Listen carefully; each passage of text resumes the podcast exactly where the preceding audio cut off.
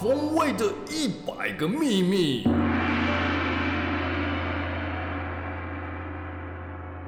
各位听众朋友，大家好，欢迎收听《台湾茶你好》，我是玉成。我是 Chloe。我们今天又继续要进行茶风味的一百个秘密。嗯，是啊，今天要讲的是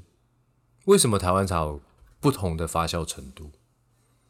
你知道坊间查到的资料啊，大概就是说什么茶是百分之多少的发酵程度。因为你讲到程度，大家就是用百分比来给大家理解，大家会比较好懂。比如说，我们再回去帮大家总复习一下好了。讲六大茶系里面，我们讲红茶是全发酵，也就是百分之百；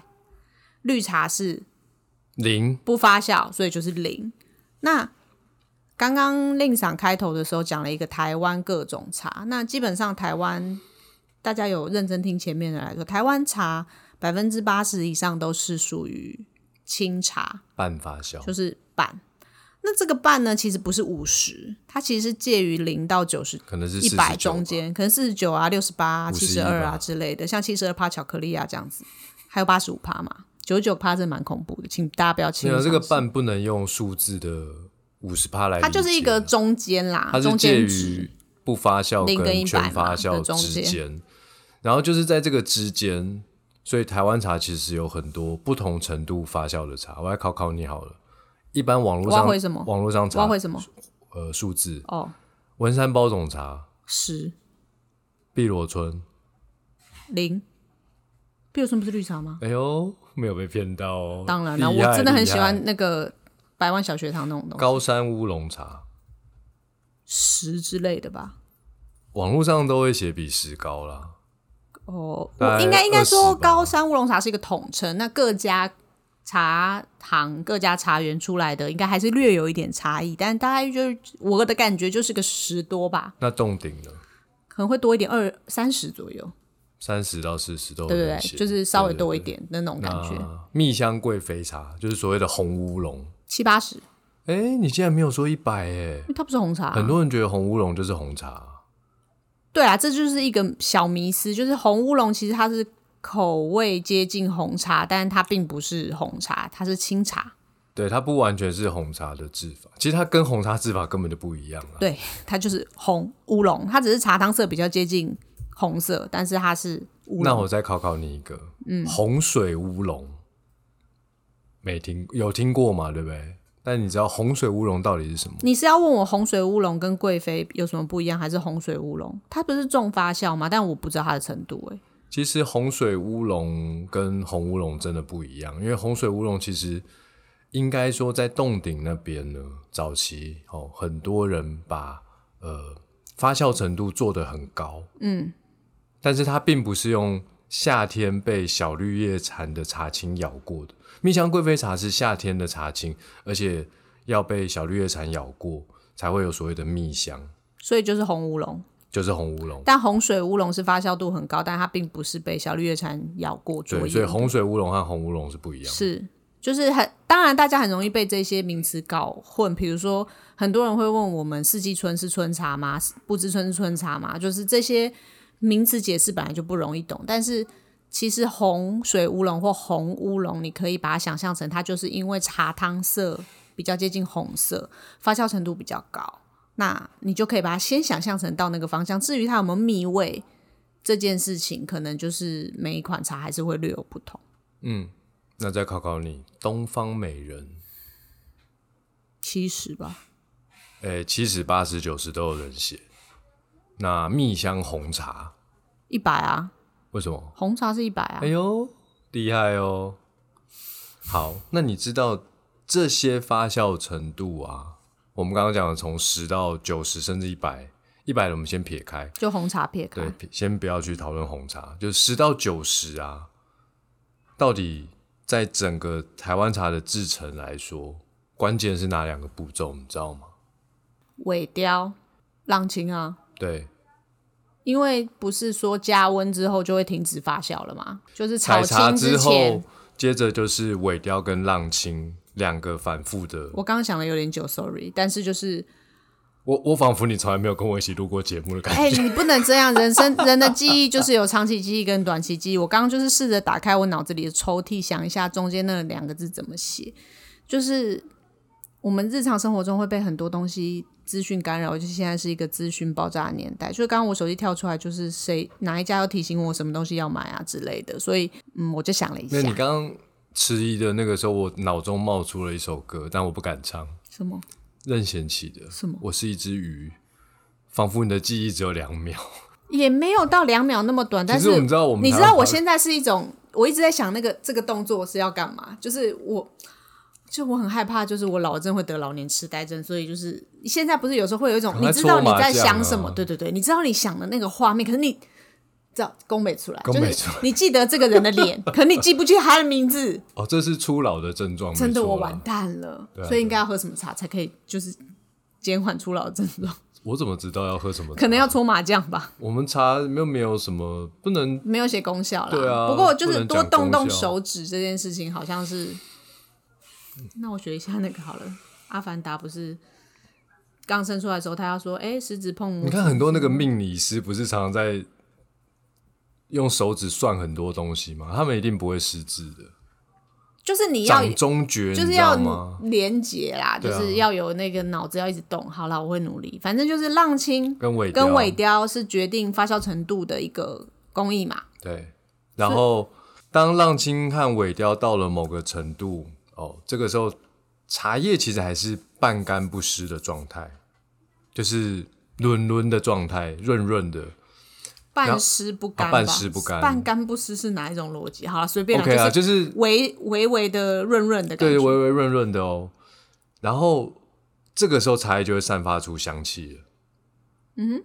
不是那种叶子那种草味，草味，是真的那个品种会有香气出来。嗯，然后呢，就会拿进锅炉里面去炒嘛，对不对？就把它定型在那个时候。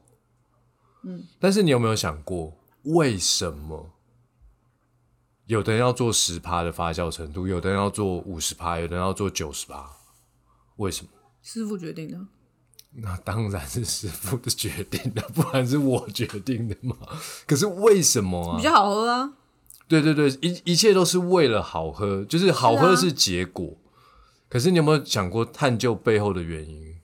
什么原因啊？你现在是化学问题是不是？啊？比如说铁观音这个茶，哦，几十年前在北部就是盛名远播嘛。那为什么那个时候的铁观音要所谓的什么重发酵啊？为什么？不是啊，令长，你你我帮你翻译一下哈。你的意思是说，当然怎么做到这个发酵程度，一定是发挥到这个茶最好喝。对对那你对又问到我本人专业就是煮饭，就是你今天给我一个什么东西，它要做成什么程度的。比如说要烧到什么程度，那一定是我觉得这这条鱼好了，上次有讲鱼的嗯例子，鱼是怎么样程度是最好吃？可是你现在问我的问题是，但最后一定是好吃或好喝。可是为什么要去应对这种茶，而变成十趴、三哎，十对趴、对对，我的五问题十是趴？这你的样问题是这个嘛？对就是 professional 的问题，很专业 professional 嘛很 professional，所以我回答不专出业来吗啊。？我们节目是不是要展现一种专业的态度呢？是可以啦，但是就专业中兼具搞笑，不然我就会有点想睡觉。真的，你跟我录音会想睡觉？你刚刚在 re 稿的时候，我就蛮想睡的啊、我不是说，好，这这个回答这样讲，就是有点想睡。所以你的意思是说，为什么我这一个茶种、这个产地、这个时间做这个茶，我要做成三十趴发酵，而不是五十趴？对啊，我不知道啊，你可以举几个例子来跟大家说明一下。呃，最关键的，就说以几十年前到现在不变的状态，你知道什么吗？茶树呢，在不同季节孕育的成分是不一样的。嗯春天跟冬天温度比较低，嗯，这个时候的茶适合做成发酵程度低的清香型的茶，会比较好喝。是如果你你在春天或冬天这种温度比较低、气温比较低的时候的茶做红茶就不好喝。嗯，那夏天呢，因为它温度高，所以夏天的这个叶子里面孕育的成分跟春冬是不一样的。这个时候你如果做清香型的茶就不好喝，所以适合做发酵程度高的。嗯，这个是季节，这个是气候的关系，基本上是永恒不变的。呃不，因为它是一个相对值嘛，就对是春冬比较冷，夏天比较热这样子。那有一些茶呢，它因为这个品种上面哦，它的成分比较特别，所以它不适合，它真的不适合做清香型的茶，比如说铁观音这个种，现在比较少见了啦，对，比较少见。但是你可以说一下，就是可能比较铁观音的这个20-30茶年前汁很浓，嗯，很烈，嗯，所以当你做清香型的茶的时候呢，它喝起来就是没那么好喝，不舒服。哦，我可以这样想思考嘛，就是说你刚刚说茶质很烈，很呃很很浓，就是像这个人脾气很差。那如果说清香型的茶，就好像你没有对他做什么特别的事情，对对让他对把他的本性展现出来，就有点太太直接了，太对锋对对刚烈了，就是跟我是一样，是是脾气那么差，对不对？你会我吗？脾气超差，真假的？，对。然后所以通常你在节目中，大家都可以感受到你没有关系 温柔婉约的一好，面。反正就是这样子。所以，当他如果是呃，今天是个性，就是这个茶籽本身刚烈，你经过发酵，感觉就是一种催化转换嘛。因为浪青跟尾雕这个过程，其实有的时候是一个转化的过程，就是转换它一些质地上有的的时候不同叫做走水。哦，走水有的人说，哎、其实是把茶里面比较刺激的成分把它去除，这叫走水。那也有一种说法，所谓的走水呢，就是把里面的成分转变。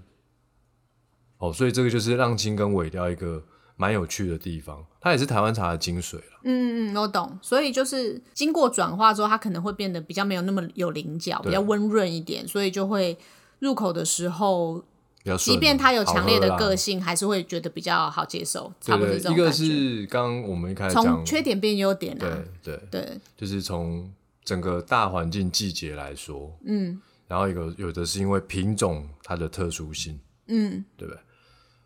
那其实我们再继续讲，就是说以前的那个时代啊，几十年前，很多茶厂它是没有机器设备的。对，那没有机器设备的时候，它自然而然就没有办法把茶叶从采收之后更快速的进行到这个炒青的这个阶段，嗯，或者是说，它炒青的时候一次也没有办法处理太大量的茶青。嗯，现在很多中南部的制茶厂比较规模的，你知道那个炒青机十台十几台摆在一起，所以它可以在同一时间内炒超多茶青的。所以白话文是过去那个年代的，呃，因为都是手工嘛，人工所以他没有办法一次处理。比如说今天去收茶青来的时候，是很多不同的采茶工来的，那他没有办法一次处理这么多，于是他让青跟微调的时间会拉长，它的发酵程度自然比较高对。我这样理解对吗？对对对，好聪明如哦！果没有我，你怎么办？第二就是，如果现在的制茶厂那个呃，因为速度快了，等于说，哎、我一样，不管是机器采收、人工采收来，我一次可以大量处理，也就是说，我可以尽量可以做到发酵程度越来越低的，对，很接近绿茶，但它不是绿茶，它不是绿茶它，是很清爽的清茶的这个口感。对那就特别适合做刚刚令长回头讲春天、冬天这个气温比较低，可能品质更好、细致的高山茶。对啊，所以台湾茶目前的状态就是以春茶或冬茶的产量比较大，夏茶就很少。我就有种哎那么热，谁要去采啊？我有一次去体验采茶的时候，我老天爷啊，那夏天越来越少人愿意采茶了，真的很恐怖。所以真的有可能五年、十年后，夏天的茶种会慢慢的买不到台湾产，或者是越来越贵，应该这么说，就是因可为能贵都买不到。产量稀少，所以就会越来越贵。那我觉得就是每一个季节、每一个状态下的茶豆它好喝的地方。那刚刚令长讲的就是说，第一个是因为季节的关系，所以它取决于它为什么要怎么好喝，所以它就是发酵程度会不同。第二个就是跟它的茶本质就茶种有关系，然后第三个就是跟呃时代的演进，就是过去都是人工嘛，所以它速度没那么快，所以就是其实，在浪青就是采下来那一刻，它就开始发酵了啦。对啊所以就是你你来不及，就怎么样都是二十五、三十这样，不可能做到那种十啊的，就有点赶，就是时间来不及。但是现在因为机器设备就是在制茶产业里面就是越来越普及，所以它可以很快速的把采下来的茶青就可以做成茶。哦，你讲的好清楚哦，嗯，简直就是茶百科哎，我不是，我只是翻译而已。翻译的真好哎，好，那没想到就是中文也需要口译员。 很需要啊，因为不觉得就是很多就是不同的角度来来理解这件事情，都需要很多很多想法的那叫什么啊转译，然后让那个事情可以让更多人了解。所以其实我觉得大家也不必就是很在意说、呃、这个程发酵程度是二十 percent 还是五十 percent 还是八十 percent，而我觉得反倒要知道，就是说台湾茶其实百分之八十都是清茶，你只要看到红茶就是一百，看到绿茶就是零。其实对消费者来说，我觉得啦，就是说你真的去理解发酵程度那个数数值，呃，或许应该意义没有那么大。或许应该从就是说数数值程度低的比较清爽，比较清香，因为它比较接近茶叶原始的状对态。对，就说对它没有被如转果化你太多你嘛。喝茶的时候是想要给你一个比较舒适宜人、清爽的状态，那你就选发酵程度低的。那发酵程度高的茶呢，相对来说它没有那么清爽，可它比较呃会给温润温润你也可以说它给你一种比较温馨、贴心的那种感受。有时候我喝一杯那个青培的茶，喝下去就觉得哇，好像那种内心都被包覆了那种感觉。哦，令场你刚刚有讲到一个青培，其实它跟发酵程度的关系应该是。大部分你想要做成培活的茶，你发酵程度会比清香的茶再会多一些，会略高一点对，所以对呃，令场说法是这样，但是我刚刚令场讲的，我倒是有想到一件事情，就是很多人会说啊，我我胃不太好，我不太舒服的时候，我可以喝什么样的茶比较不会？那我会建议你喝发酵程度可以稍微高一点的是。那如果你的胃很强壮，你想喝什么当然都很 OK。可是，嗯、空腹喝茶的话，就是有些人喝发酵程度比较低的，会觉得比比较刺激比一较点刺点。激嗯对对对，所以大家可以根据自己今天身体的状况、跟喝茶的时刻去选择发酵程度，这样子。以上今天就是节目内容，我是玉成。我是 Chloe，好拜拜拜拜。